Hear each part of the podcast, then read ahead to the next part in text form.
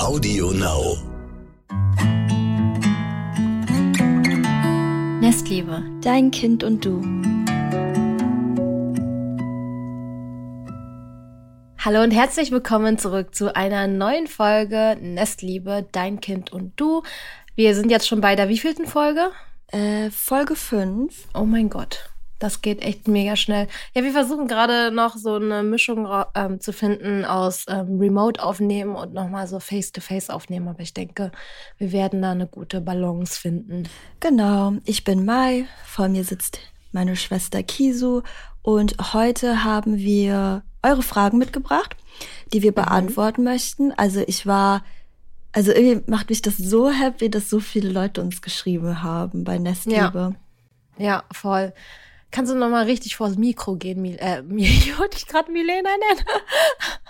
Man versteht mich. Du hast letzte, nee, vorletzte Folge hast du auch schon die ganze Zeit Angst gehabt, aber ich höre mich ganz normal an. Okay, okay, alles klar. Aber boah, ich weiß nicht, ob es euch auch so geht, aber ich nenne meine Schwester manchmal einfach Milena. Ich nenne dich einfach manchmal Milena. Das ist so weird. Wie soll es sein, wenn ich später mal irgendwie noch ein zweites Kind bekomme? Ich glaube, ich werde nur noch Namen verwechseln. Das ist Unglaublich. Wette, alle Eltern, die mehr als ein Kind haben, kennen das Problem.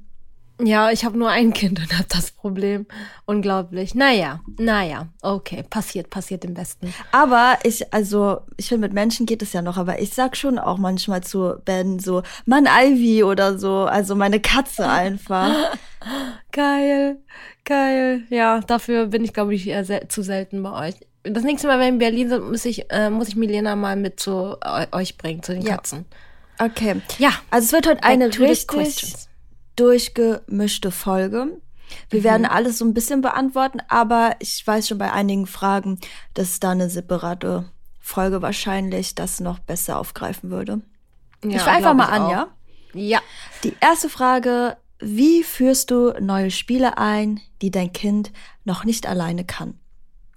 Mm, ja, eigentlich äh, einmal vor, ein paar Mal vorzeigen. Dann äh, der nächste Schritt wäre, ähm, das, äh, das Spielzeug dem Kind zu übergeben und ähm, gegebenenfalls verbal anleiten.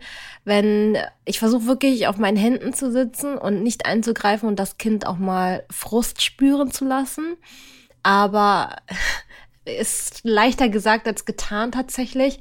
Aber ich versuche es. Und dann, äh, wenn es wirklich gar nicht geht und sie auch wirklich aktiv um meine Hilfe bittet und auch das verbale Anleiten nicht funktioniert, dann würde ich auch so richtig eingreifen oder was würdest du so intuitiv machen? Also wenn du Milena jetzt was mitbringst als Überraschung. Das also bei ja mir schreit da Bandura lernen am Hotel richtig so in meinen Kopf. Das haben wir im Studium richtig oft gehabt. Das wurde das? uns richtig reingeprügelt. Äh, das ist quasi Jazz durch Nachahmung eigentlich äh, ja viel ja. gelernt wird von Kindern. Und ja. da haben die Experimente gemacht, wo das auch nachgewiesen wurde. Also wirklich vormachen, erst vielleicht komplett alleine und dann Schritt für Schritt, aber dann, wie du auch schon gesagt hast, nicht es übernehmen, sondern halt wirklich nur vormachen, dass das mhm. Kind oder dein Kind das alleine dann auch nochmal ausprobieren kann. Ja. Okay, die nächste Frage ist eine richtige geballte Frage, also viele Fragen in einer. Ich lese sie einfach mal vor. Das mhm. waren mehrere zum gleichen Thema und du kannst ja dann mal, ja, so deine ersten Eindrücke dazu sagen, wie hast du denn Screen Time Detox durchgeführt?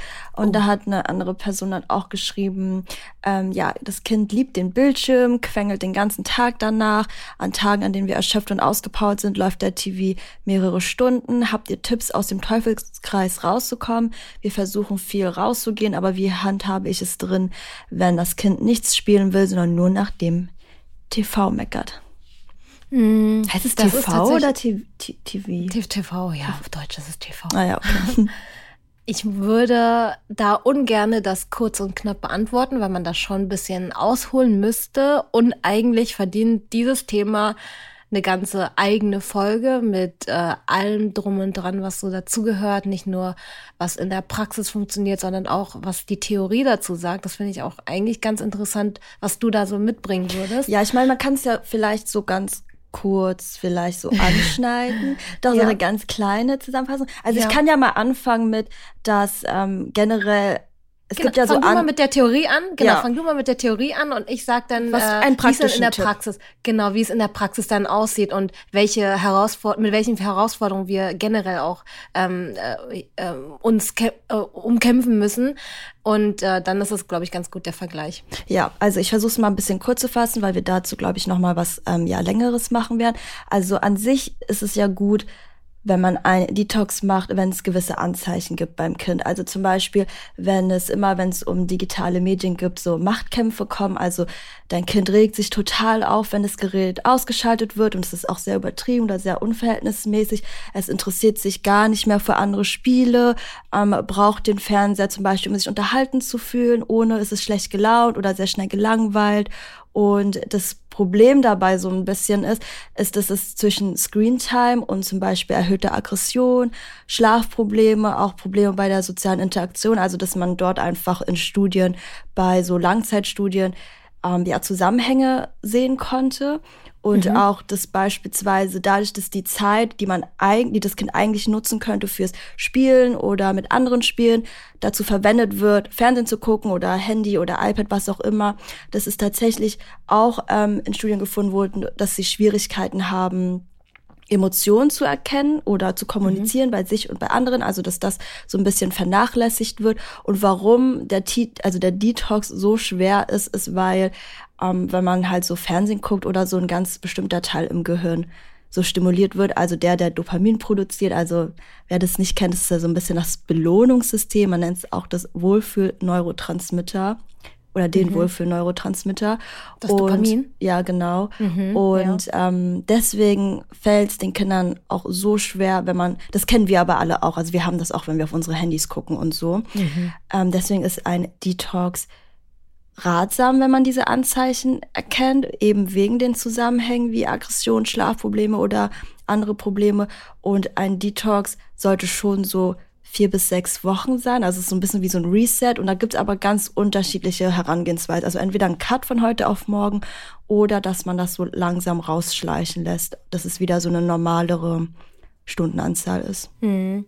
Ja, zu dem veränderten, äh, zum veränderten Wesensbild vom Kind ähm, kann ich auch was dazu sagen. Und zwar habe ich das gemerkt, dass ähm, diese unverhältnismäßige Wut einfach da war, wo ich mir so dachte, das kann doch jetzt nicht. Also okay, ich fange, ich ich hole noch mal ein bisschen mehr aus. Also bis zum ersten Lebensjahr hatten wir ähm, keine Screentime und es wird ja auch anscheinend empfohlen, unter drei Jahren es bei keiner Screentime zu belassen. Und anhand meiner Nachrichten konnte ich auch sehen, dass es auch sehr unterschiedlich ist. Bei den einen, ähm, also die hatten, da, da hat das Kind mit drei Jahren noch nie Berührung mit ähm, einer Serie oder sowas gehabt. Und dann gibt es natürlich auch noch mal die anderen Eltern, die ähm, ja mit eins oder kurz vor dem ersten Geburtstag, dass die auch einfach schon Screentime hatten. Und das ist super super unterschiedlich und auch natürlich ja von Haushalt und Situation abhängig. Und ich kann das so verstehen, wenn das so die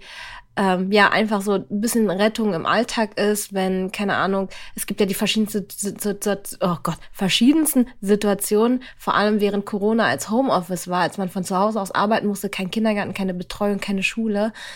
Natürlich ist da so das Einzige, um überhaupt so zu überleben, das Kind vor den Fernseher zu setzen. Also ich verstehe das schon, woher das kommt. Und als ähm, wir alle Corona hatten, da ist das wirklich eskaliert und es explodiert die Screentime bei uns, weil wir mussten uns irgendwie alle erholen. Das Kind war schon irgendwie so halb fit, aber ich war irgendwie nicht so wirklich fit und ich wusste auch nicht so genau, was ich machen sollte. Und ähm, dann ist das bei uns halt total hochgeschossen, dass der Fernseher wirklich richtig lange lief.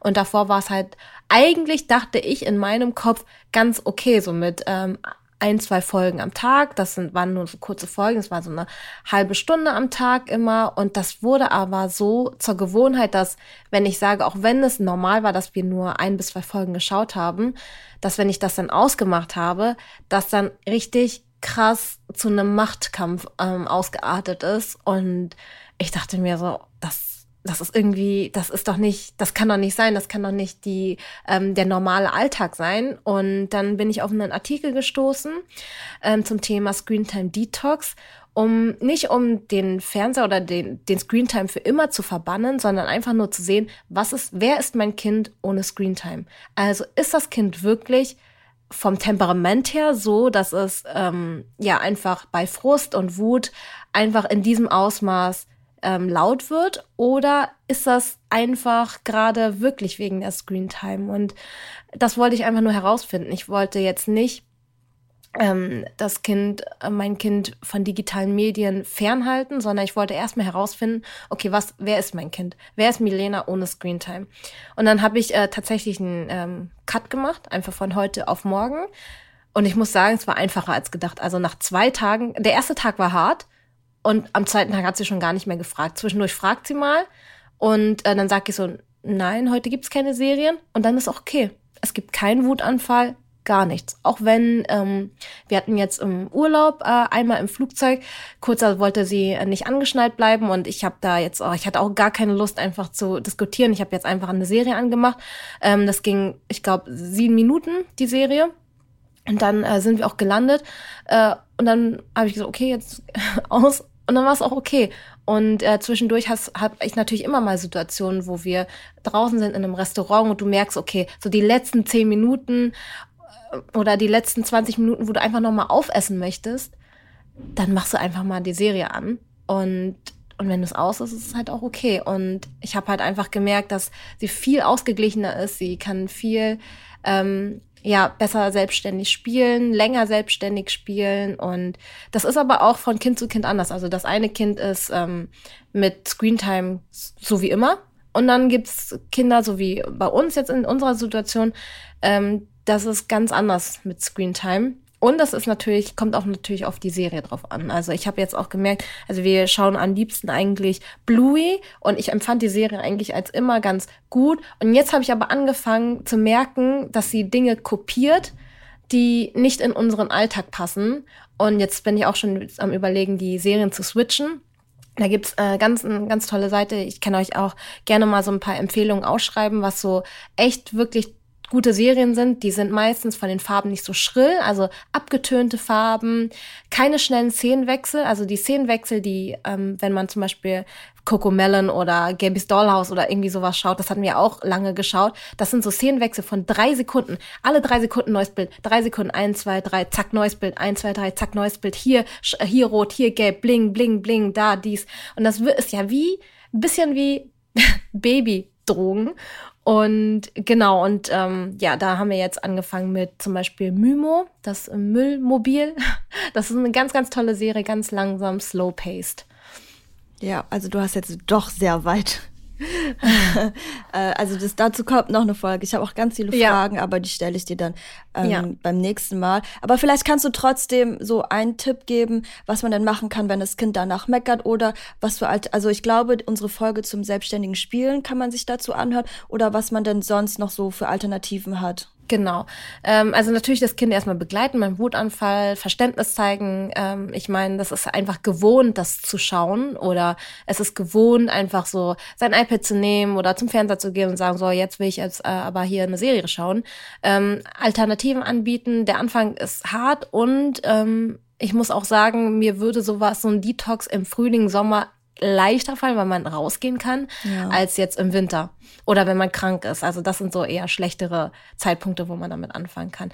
Ja, da kann ich ewig drüber sprechen und dann ist da so viel, steckt auch so viel dahinter. Also fazitmäßig, ich kann so krass nachvollziehen, wenn man Screentime hat.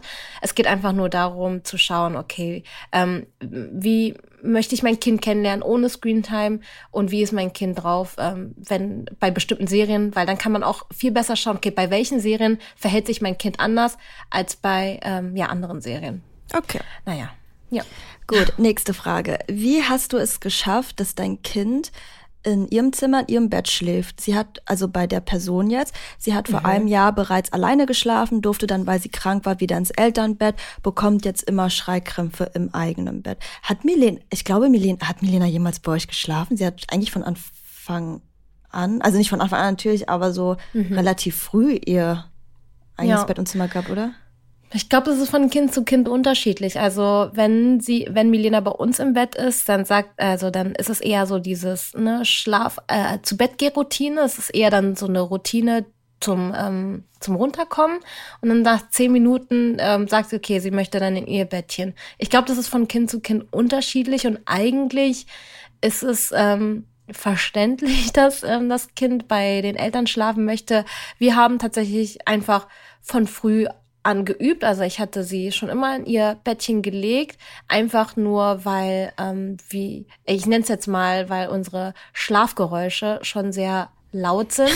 Und Schlafgeräusche. ja, ähm, und ich habe gemerkt, dass sie einfach, also ich habe angefangen damit, dass ihr Beistellbettchen, das ja immer an unserem Bett dran war, immer weiter wegzustellen, damit die Schlafgeräusche nicht so nah an sie rankommen. Und ähm, ich kann ja jetzt keine, also ich schlafe zum Beispiel mit Oropax, aber ich kann ja jetzt keine, deswegen kann ich gut schlafen. Aber ich kann jetzt im Baby keine Oropax in die Ohren stecken. Und dann habe ich gemerkt, okay, sie schläft tatsächlich besser, wenn das Bett weiter weg ist.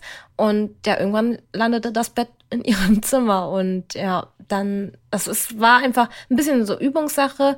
Aber immer wenn ich gemerkt habe, okay, sie brauchte jetzt meine Nähe und sie braucht mich, dann ähm, ja, habe ich sie zu mir geschoben. Und jetzt ist es tatsächlich so, wenn sie wenn sie bei uns sein möchte, dann möchte sie, dass wir in ihrem Bett schlafen. Also dann sagt sie, Mama, komm. Und dann ist es so, dass wir, dass ich als Einschlafbegleitung neben ihr liege und sobald sie einschläft, dann gehe ich halt weg.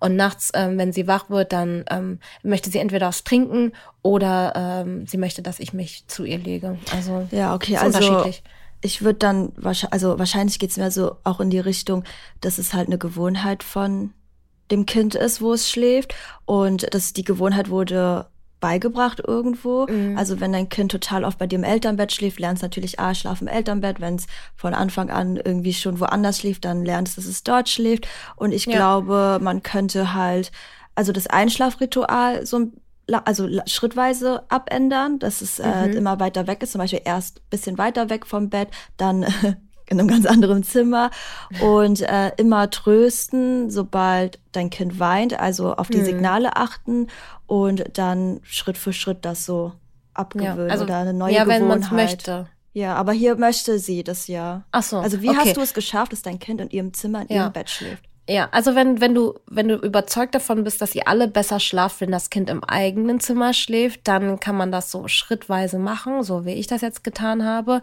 Natürlich ist es mit, je älter das Kind wird, auch ein bisschen schwerer, aber auch ein bisschen erklärbarer. Also das Kind versteht halt schon, ähm, dass ähm, ihr das halt so möchte. Und das muss dann natürlich jede Familie für sich selber entscheiden.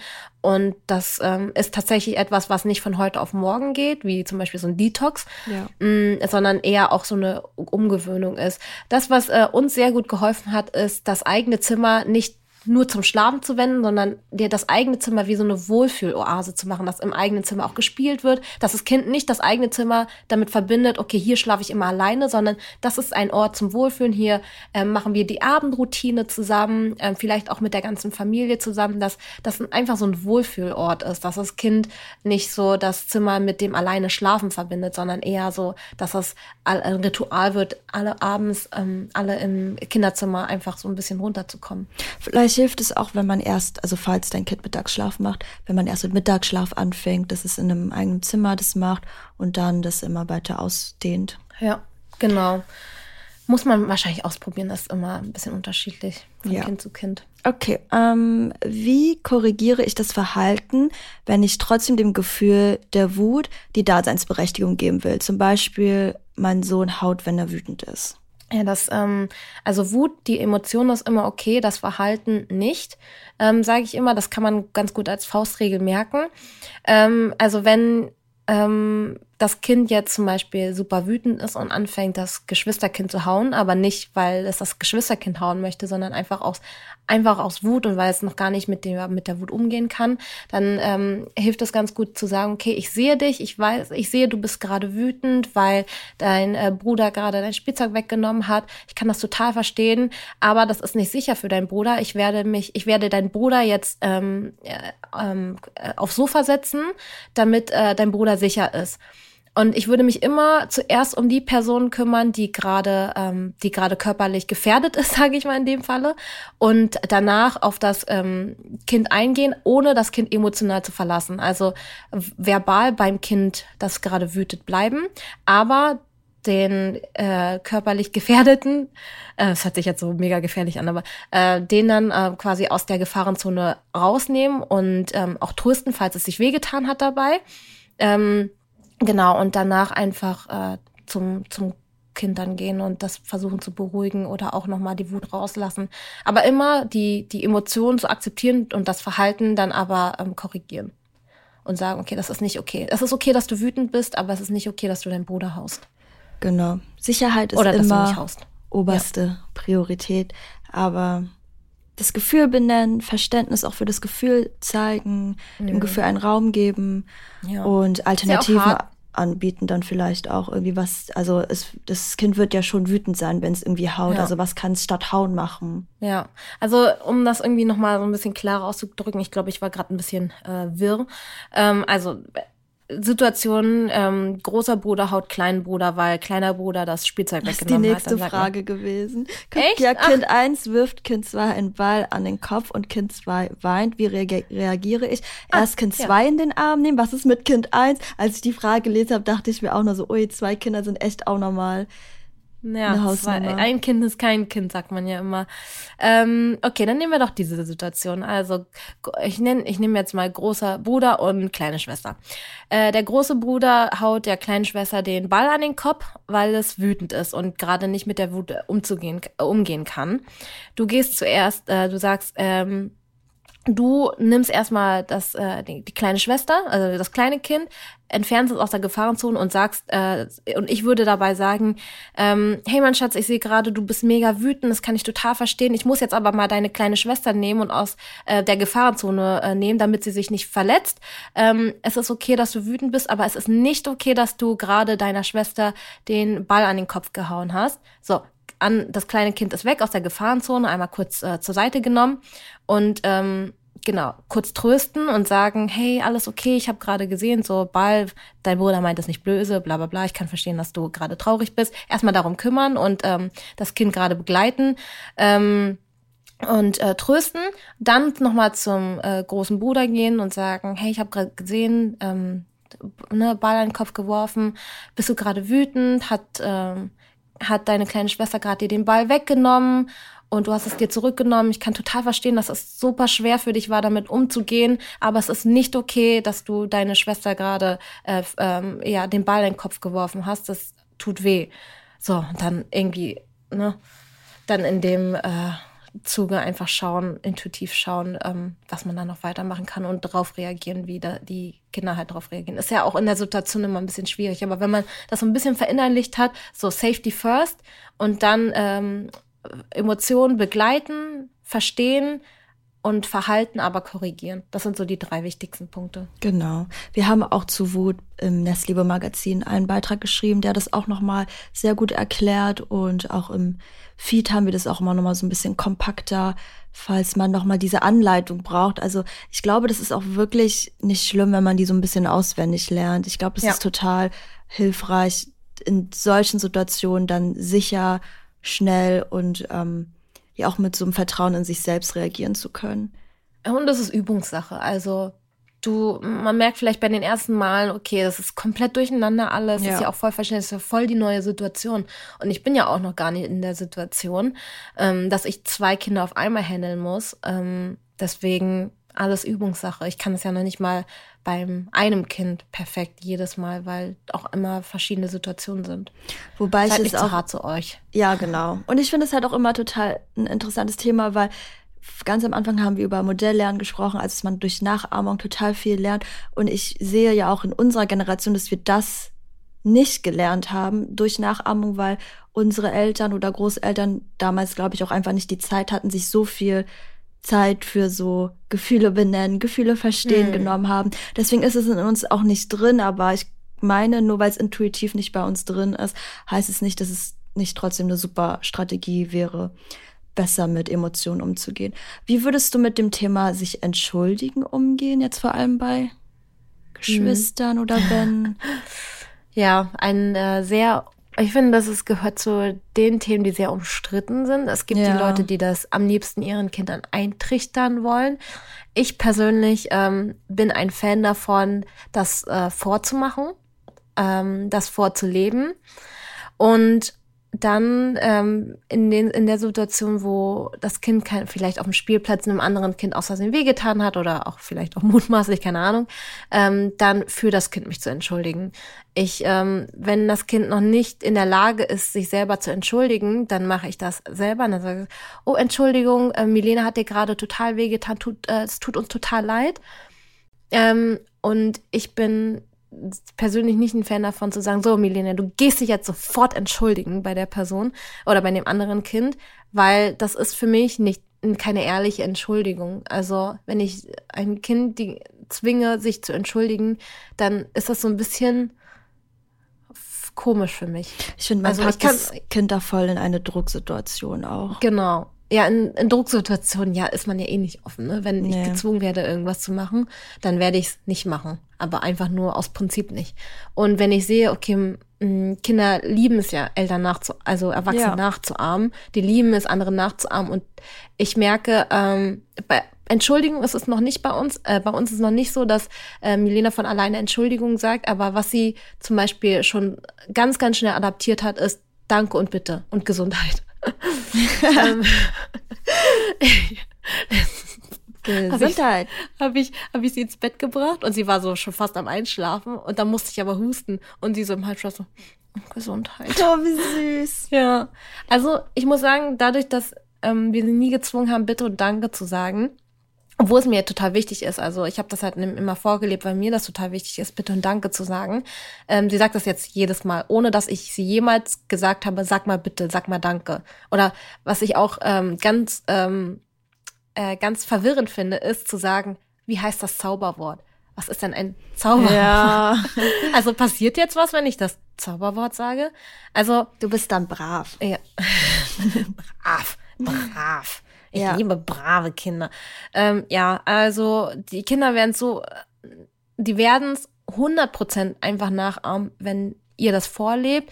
Und es braucht keine Drucksituation, es braucht kein Los, geh mal dies und das machen. Und Entschuldigung kommt aber auch tatsächlich ist eines der Wörter, die erst später kommen, weil ähm, Kinder vor, vor dem vierten Lebensjahr noch gar nicht so, oder vor dem dritten, ich weiß gar nicht, wann das jetzt war, so gar nicht diesen Perspektivwechsel können. Also die wissen gar nicht, dass es der anderen Person gerade wehgetan hat.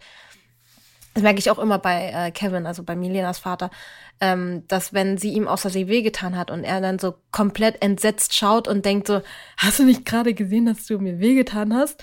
Ähm, also im Kopf gedacht, jetzt hat er ja. nicht laut ausgesprochen, aber ich sehe es in seinem Gesicht, so völlig fassungslos und ich denke mir so, ja, sie checkt das noch nicht, dass du ihm wehgetan hat. Du kannst es ihr gerne sagen, dass es gerade wehgetan hat, aber sie wird sich jetzt nicht entschuldigen. Ja. Genau, aber ähm, ja, muss man einfach Das kommt vorleben. mit Geduld, genau, lebt es vor. Genau. Es ist auch eh schöner, wenn das Kind zum Beispiel Bitte oder Danke oder Entschuldigung sagt, weil es sieht und versteht, okay, so funktioniert es in der sozialen mhm. Gesellschaft, als dass es es lernt, weil es muss. Ja, ich sag auch im, auf dem Spielplatz, wenn sie ein Spielzeug von einem anderen Kind bekommen hat ähm, und sie super schüchtern ist ähm, ne, und sich so hinter mich versteckt, aber sich voll freut über das äh, Spielzeug, sage ich auch immer so, oh, danke XY, äh, Milena freut sich total darüber, dass du gerade das Spielzeug mit ihr teilst. Ja, okay. Next. Äh, ich wurde selbst nicht so erzogen, wie ich es mir für meine Kinder wünsche. Ich wurde oft angeschrien und bekam auch die eine oder andere Ohrfeige. Ich würde meine Kinder niemals schlagen, das kommt mir absolut nicht in den Sinn, aber ich ertappe mich oft, wie ich lauter werde und fühle mich dann immer grauenvoll, weil ich das nicht möchte. Und trotzdem passiert es manchmal. Wie kann man lernen, das eigene Trauma auszublenden? Sollte ich mir professionelle Hilfe suchen? Ich kann ja mal was dazu ja, sagen. Da, dazu kannst du was sagen. Und äh, dann sagst du vielleicht auch mal was aus deiner Erfahrung. Also erstmal, wie kann man lernen, das eigene Trauma auszublenden? Also ein Trauma kann man eigentlich nicht lernen auszublenden. Leider. Das geht nur, ich sag mal, also man kann gut lernen, damit umzugehen, indem man es verarbeitet. Ich hatte in der Uni mal so eine richtig ähm, schöne Metapher eigentlich zu einem Trauma. Und zwar kann man sich so ähm, den Erinnerungen im Kopf wie so ein großes Bücherregal vorstellen, also wie so eine Bibliothek eigentlich. Und da sind die ganzen Bücher einsortiert mit deinen Erinnerungen und Erfahrungen und so. Und ein Trauma ist quasi ein Buch, was auf dem Boden liegt. Also es wurde nicht einsortiert, also nicht verarbeitet. Mhm. Das heißt, mhm im Alltag kann es dann passieren, dass du ganz normal irgendwie durch die Bibliothek läufst und Erfahrungen sammelst und machst was auch immer. Bei mir hat es gerade geklingelt. Warte nee, bei mir hat es geklingelt. Sorry. Ach so, ich dachte, es wäre bei mir. Musst du rangehen? Nee, muss ich nicht. Okay, gut. Und ähm, dass du dann quasi, wenn du das nicht verarbeitet hast, also das Buch nicht einsortiert hast, was bei Trauma total oft der Fall ist, weil man sich nicht so gerne damit auseinandersetzen möchte, weil es natürlich auch schmerzhaft ist, dass du ganz oft drüber stolperst und mhm. deswegen kommen dann diese Trigger. Und äh, genau, wie man das Trauma ausblenden kann, gar nicht. Man kann aber es, das Buch kann man sich angucken, also man kann das Trauma sich angucken und man kann es verstehen lernen und Mitgefühl für sich selbst aufbauen und das Buch dann an die richtige Stelle zurückpacken ins Regal und dann stolpert man im Alltag auch nicht mehr so oft ähm, darüber. Und jetzt bei dem Beispiel ist es ja so, dass es eigentlich ähm, das kindliche Ich sehr verletzt ist, glaube ich, von den Erfahrungen ähm, mit den Eltern. Und rational kann man als erwachsene Person vielleicht ja so Sachen sagen wie, okay, gut, meine Eltern waren da nicht nett zu mir, verstehe ich. Warum bin ich jetzt aber trotzdem irgendwie so, dass ich mich nicht kontrollieren kann oder lauter werde, was auch immer. Und oft ist es dann so, dass dieser kindliche Anteil, den man in sich hat, den hat jeder. Das ist einfach der Teil, der sehr geprägt ist von den Erfahrungen der Eltern, von der Kindheit, auch von Erfahrungen, an die man sich gar nicht erinnert, vor dem dritten Lebensjahr zum Beispiel auch. Und dieser Teil ist halt, also der konnte oft nicht heilen und das kann man halt nachholen, indem man die eigenen Bedürfnisse erkennt, diese ernst nimmt, also zum Beispiel in Situationen, wo man merkt, okay, ich werde da gerade lauter, was ist das Bedürfnis eigentlich? Und dass man da Schritt für Schritt auch Mitgefühl für sich selbst aufbaut, zum Beispiel, okay, ich bin gerade richtig überfordert oder das ist mir gerade alles zu viel oder ich brauche jetzt mal eine Minute für mich oder was auch immer es ist, dass man wirklich auch auf sich selbst schaut und hört und so das eigene Gefühl versucht irgendwie zu erkennen und ähm, ja, dagegen dann quasi so ja etwas macht. Also es gibt auch quasi innere Selbstgespräche, die man hat und dass man die dann quasi beobachtet. Ich meine, manchmal, ich weiß nicht, ob du das kennst, ähm, kann es natürlich auch passieren, wenn die Kinder jetzt gerade komplett, ich sag mal, irgendwie unkontrolliert sind dass man, oder irgendwas machen, wo man das Gefühl hat, ich muss jetzt lauter werden. Da kommen vielleicht Gedanken rein, wie du hast deine Kinder nicht unter Kontrolle oder du bist eine schlechte Mutter oder so. Also dass man wirklich überlegt, was für Gedanken kommen einem gerade in den Kopf, dass man gerade das Bedürfnis hat, lauter zu werden, dieses innere Selbstgespräch beobachtet und sich dann in Selbstkontrolle übt, zum Beispiel ähm, die Sachen, die die Kinder machen, versucht anders zu interpretieren. Also wenn dein Kind nicht das macht, was du gerade möchtest, dass man sich vielleicht nicht sowas sagt wie, okay, mein Kind ärgert mich gerade oder warum kann mein Kind nicht einfach anders sein, sondern dass man versucht, die Bedürfnisse des Kindes richtig zu interpretieren. Zum Beispiel, okay, mein Kind möchte gerade einfach spielen und versteht nicht, dass wir jetzt los müssen oder so. Weißt du, was ich meine? Ja, ja aber glaubst du, ähm, das kann man selber nicht therapieren, aber glaubst du, man kann selber das verarbeiten oder meinst du, man sollte sich da irgendwie professionelle Hilfe suchen? Also ich glaube, so dass ähm, professionelle Hilfe halt immer gut ist, wenn man das Gefühl hat, es nicht alleine handeln zu können und professionelle mhm. Hilfe da einem auch enorm helfen kann. Also ich würde das eigentlich immer empfehlen, wenn man schon das Gefühl hat, hm, sollte ich mir professionelle Hilfe suchen, dass da eigentlich schon so ein Bedürfnis ist, dass man da mehr Hilfe bekommt. Aber ich mhm. glaube, man könnte im Alltag, auch wenn man das ähm, übt, auch Fortschritte schaffen. Zum Beispiel in, also dass man wirklich immer schaut, okay, was ist eigentlich mein Bedürfnis da, dass man Empathie mit sich selbst aufbaut, dass man versucht, die Situation richtig oder anders zu interpretieren in diesen Momenten mhm. mit Kindern. Also, dass es nicht böswillig dir gegenüber ist, sondern wirklich, okay, mein Kind versteht es gerade noch nicht oder mein Kind braucht gerade das. Und das hilft dann auch so ein bisschen, ja, die eigenen Glaubenssätze zu verändern, würde ich sagen. Ja. Es gibt auch so eine Übung.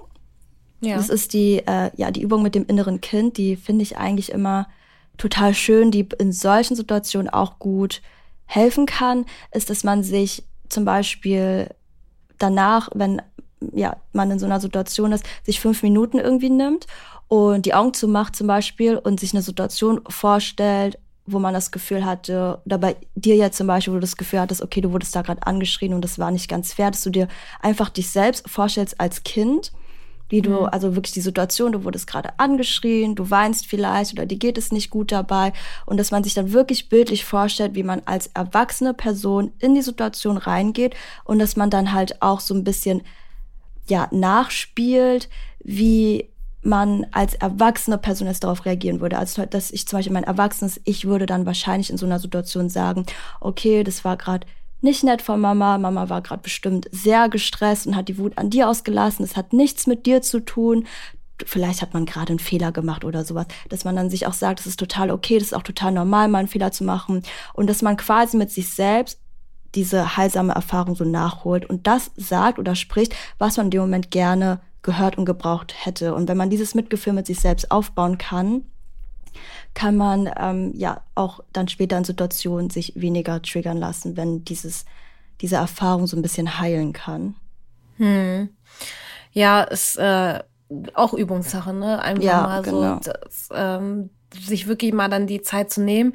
Was ähm, ich auch schon mal gelesen habe, ist, ähm, gerade bei so ganz kleinen Kindern, wo man wirklich das Gefühl hat, ähm, man ist gerade sehr getriggert, ähm, einfach aus dem Zimmer rauszugehen, weil ein Kind würde sich niemals selber ver verletzen, aber eine erwachsene Person, die ähm, die gerade sehr sehr getriggert ist, das, das das kannst du nicht kontrollieren. Also lieber rausgehen aus dem Zimmer, ja. das Kind mal ähm, eine Minute schreien lassen. Es wird sich nicht verletzen und es wird von dieser Minute auch kein Trauma erleben. Es würde eher ein Trauma erleben, wenn dir mal die Hand ausrutschen würde. Ähm, genau, also lieber mal rausgehen, kurz durchatmen. Das habe ich schon ganz oft gemacht. Ähm, weil ich mich nicht unter Kontrolle hatte. Und ähm, dann bin ich rausgegangen, habe durchgeatmet, habe äh, vielleicht auch mal ganz viel geflucht ähm, und bin dann wieder zurückgegangen und war dann einfach konnte das ein bisschen wie so ein kleiner Neuanfang war das dann für mich und ich konnte dann besser mit der Situation umgehen. Trotzdem natürlich ähm, passiert es auch mal, dass ich mal lauter werde und ähm, es tut mir dann auch schon in dem Moment super, super leid, aber es gehört so dazu. Und ähm, das Wichtige ist so die Kommunikation danach. Dann äh, gehe ich zu, zum Kind hin und sage so, oh, ich, Mama war gerade nur mega wütend, ich hatte das gar nicht unter der Kontrolle. Kennst du ja auch manchmal, wenn man so wütend ist und dann gar nicht weiß, wie man mit der Wut umgehen kann. Ähm, da war, bin ich laut geworden, es tut mir super leid. Also einfach sich dazu entschuldigen und ähm, erklären, was gerade passiert ist und warum es passiert ist. Äh, ansonsten äh, Verhalten ist äh, so irgendwie, ja, passiert halt manchmal und Communication ist key. So. Ja, genau. Wie immer. Okay. Aber ich würde auf jeden Fall, wenn dich das sehr belastet, professionelle Hilfe suchen. Ja, auf jeden Fall. Auf der anderen Seite ist es, glaube ich, aber wirklich auch normal, wenn man mal lauter wird. Also ich glaube, es ist auch, also wir sind ja auch Menschen oder Eltern sind auch Menschen. Das Kind weiß ja, also die meisten Kinder können das auch verstehen. Also die sind ja auch selber, die wissen ja selber auch, dass die laut werden, wenn sie wütend sind oder wenn sie dieses unangenehme Gefühl im Bauch haben. Das kann man auch bildlich beschreiben und äh, dem Kind zeigen so, guck mal, du, wenn wenn du Wut hast, ähm, hast du so ein ganz unangenehmes Gefühl im Bauch und das hatte Mama gerade auch und ähm, ja, einfach ein bisschen versuchen zu erklären. Da tastet man sich aber auch ran. Seid einfach nicht so hart zu euch selbst und schon allein der Gedanke, wie kann ich besser werden, macht einen schon eigentlich zu einem besseren Menschen. Okay. Ähm, wie machst du das, wenn deine Tochter nicht in den Kindergarten möchte? Wenn sie vor dem Kindergarten steht und nicht rein möchte, diskutierst du und versuchst sie zu überreden, bis sie reingeht. Klappt das oder gibst du ein weinendes Kind ab oder machst du einen kurzen Prozess und gibst sie schnell ab und gehst auch, wenn sie weint? Mm, also Dazu muss man auch noch ein bisschen mehr ausholen. Also die Eingewöhnung sollte wirklich so lange dauern, wie es äh, dauern, äh, wie es halt dauert. Ähm, bei manchen dauert zwei Wochen, bei manchen sechs Wochen. Also es ist halt super unterschiedlich. Ähm, das muss einfach erstmal stabil sein. Also das ist schon wichtig, dass man das Gefühl hat, okay, das Kind hat jetzt eine Bindung zur Erzieherin oder zum Erzieher aufgebaut. Und wenn diese Bindung erstmal sicher ist, dann weiß ich auch, dass bei Frust und, ähm, äh, und dieser Trennungs und dieser Trennungsschmerz, der normal ist, weiß ich, dass die Person jetzt im Kindergarten, ähm, die Erzieher oder die, äh, der Erzieher, die Erzieherin, das Kind trösten kann. Also das muss ich erstmal wissen, bis ich zu dem Punkt komme, okay, Trennungsschmerz gehört dazu leider. Ähm, und solange das jetzt keine 20 Minuten sind. Also meistens bei uns ist es so, ähm, ich kann eine Hand abzählen, wo Milena geweint hat. Das waren vielleicht fünfmal oder so in den letzten neun Monaten. Ähm, und das ist auch immer so, dass ich danach sofort angerufen wurde und gesagt bekommen habe, okay, Milena hat jetzt äh, zwei, drei Minütchen geweint, aber ähm, ich konnte sie ganz gut trösten und alles okay. Ich muss erstmal wissen, wie es hinter den Wänden aussieht, um zu wissen, wie ich mit der Situation umgehe, wenn Milena nicht in den Kindergarten möchte.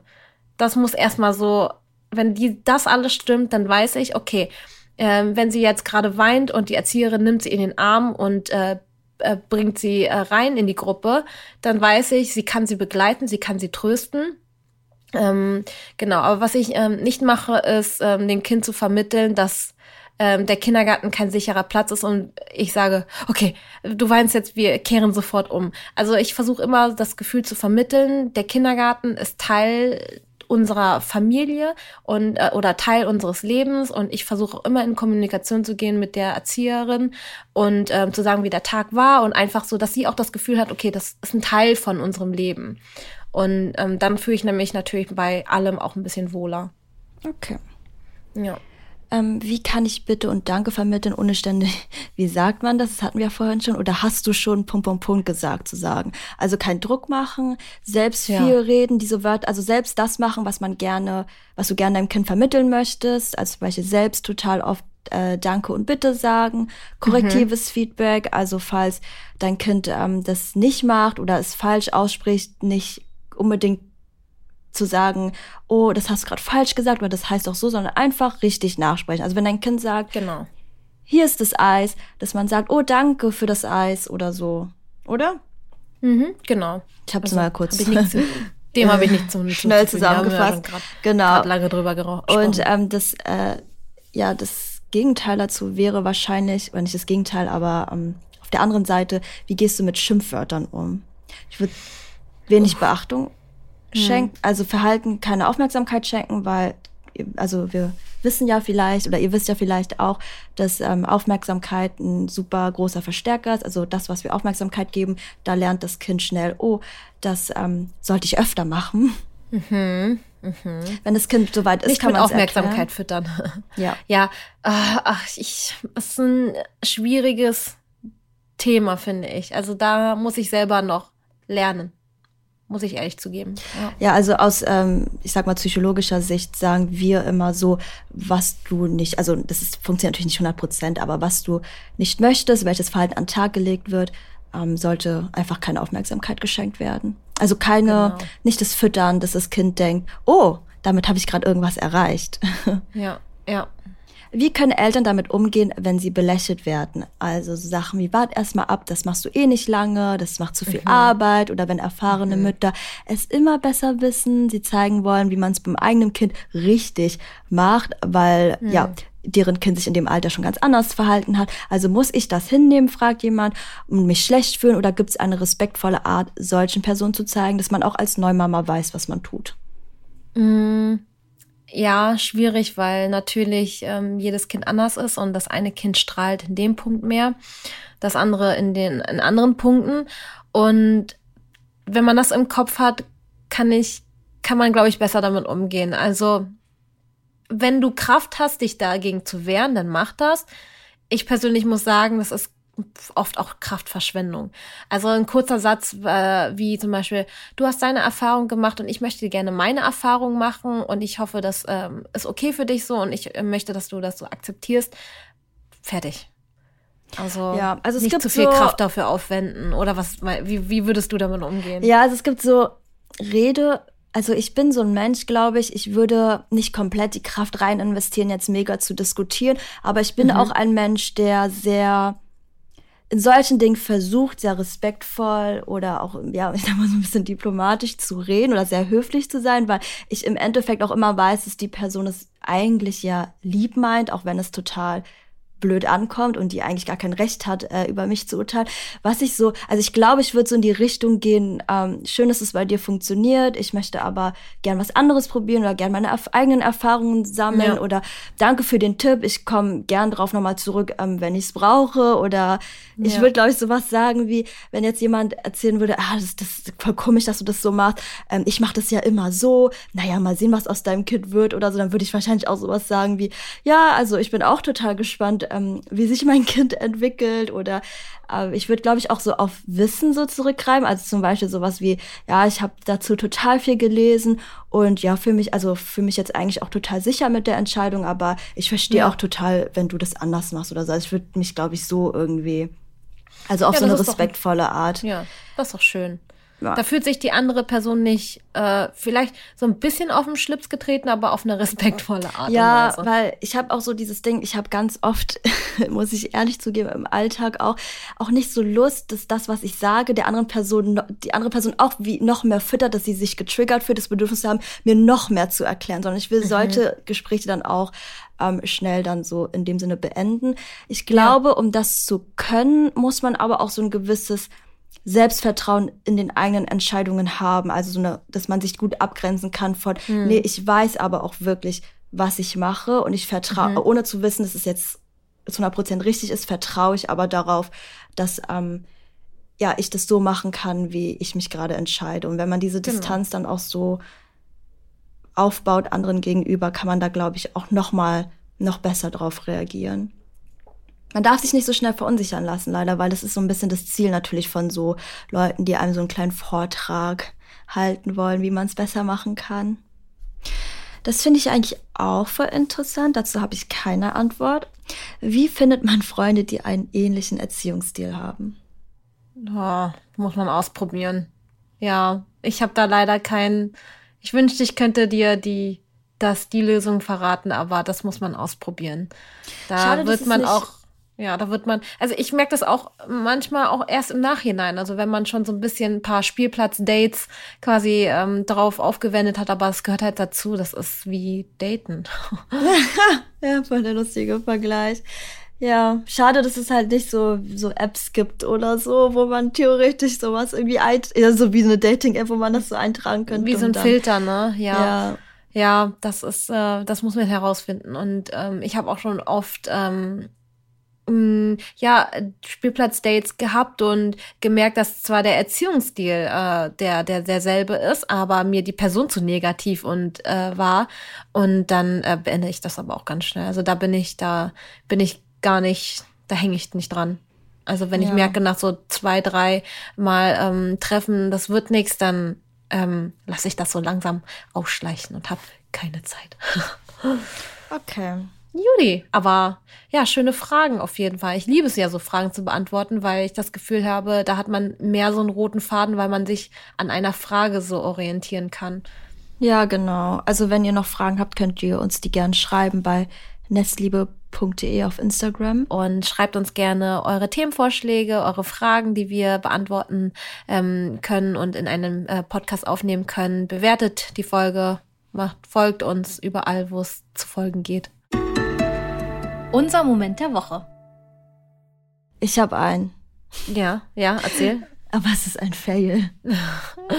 und zwar habe ich den auch äh, heute gehabt. Also ich bin ja sehr, ähm, ich habe sehr viel Glück mit meiner Haut, sagen wir es so. Also ich habe echt eigentlich nie äh, Pickel oder sowas. Mhm. Aber manchmal merke ich dann so plötzlich, dass ich so Pickel bekomme und dann überlege ich einfach so, und ich habe so vorhin gerade so überlegt, so beim Schminken, hä, komisch, dass ich gerade so viele Pickel bekomme. Und dann merke ich einfach, dass ich seit Monaten schon nicht mehr meine Pinsel gewaschen habe. Oh. Also quasi mit dem Dreck immer schön so in die Haut reingearbeitet habe. Ich vergesse das einfach immer. Ja, same. Also, same, same. Aber ja, ich merke das direkt dann, also ja? auf meiner Haut, ja, wenn es zu lange Okay, ist. sehr gut. Mein Moment der Woche war äh, auch ein Fell. Ich war essen mit äh, meinem Mann abends ähm, spontan und im Nebentisch äh, von mir haben zwei Mütter oder eine Mutter und ihre Freundin über das Kind geredet. Okay. Und ich dachte mir so, oh, ich kann da nicht zuhören. Es war so, es fing schon so an mit, mein Kind ist alles und ich ähm, will ja nicht sagen, dass mein, dass ich alles richtig gemacht habe, aber ich kann das gar nicht sehen, wenn bei anderen Kindern die äh, so mäkelig sind. Und ich dachte mir so, es ist super, dass das Kind, also ich feiere das natürlich, wenn äh, ihr Kind alles isst und ähm, da, dass sie da immer total hinterher war. Aber in dem Moment, wo sie gesagt haben, sie kann das bei anderen nicht sehen und ähm, sie ist ja voll dafür, das Kind zu zwingen, ähm, neue Sachen auszuprobieren, da war es bei mir, da dachte, ach Gott, ey, da konnte ich, aber die saß so direkt so einen Zentimeter neben mir. Also ich musste dazu hören und konnte da leider auch nicht weghören. Ich konnte es nicht übertönen. Die war sehr laut und stolz. Oh, das hatte ich dann getriggert. Ähm, ja, also nicht, dass sie so stolz war, sondern einfach, dass sie das äh, bisschen Mom-Shaming gemacht hat. Das, das triggert mich sehr. Ja, ähm, ja, vielen, vielen Dank fürs Zuhören. Folgt uns gerne überall, wo es zu folgen geht. Bewertet unseren Podcast und ansonsten kommt jeden Donnerstag eine neue Podcast-Folge online. Folgt uns gerne auf nestliebe.de. Schreibt uns da gerne eure Themenvorschläge und eure Fragen. Wir freuen uns auf euch. Tschüss. Tschüss.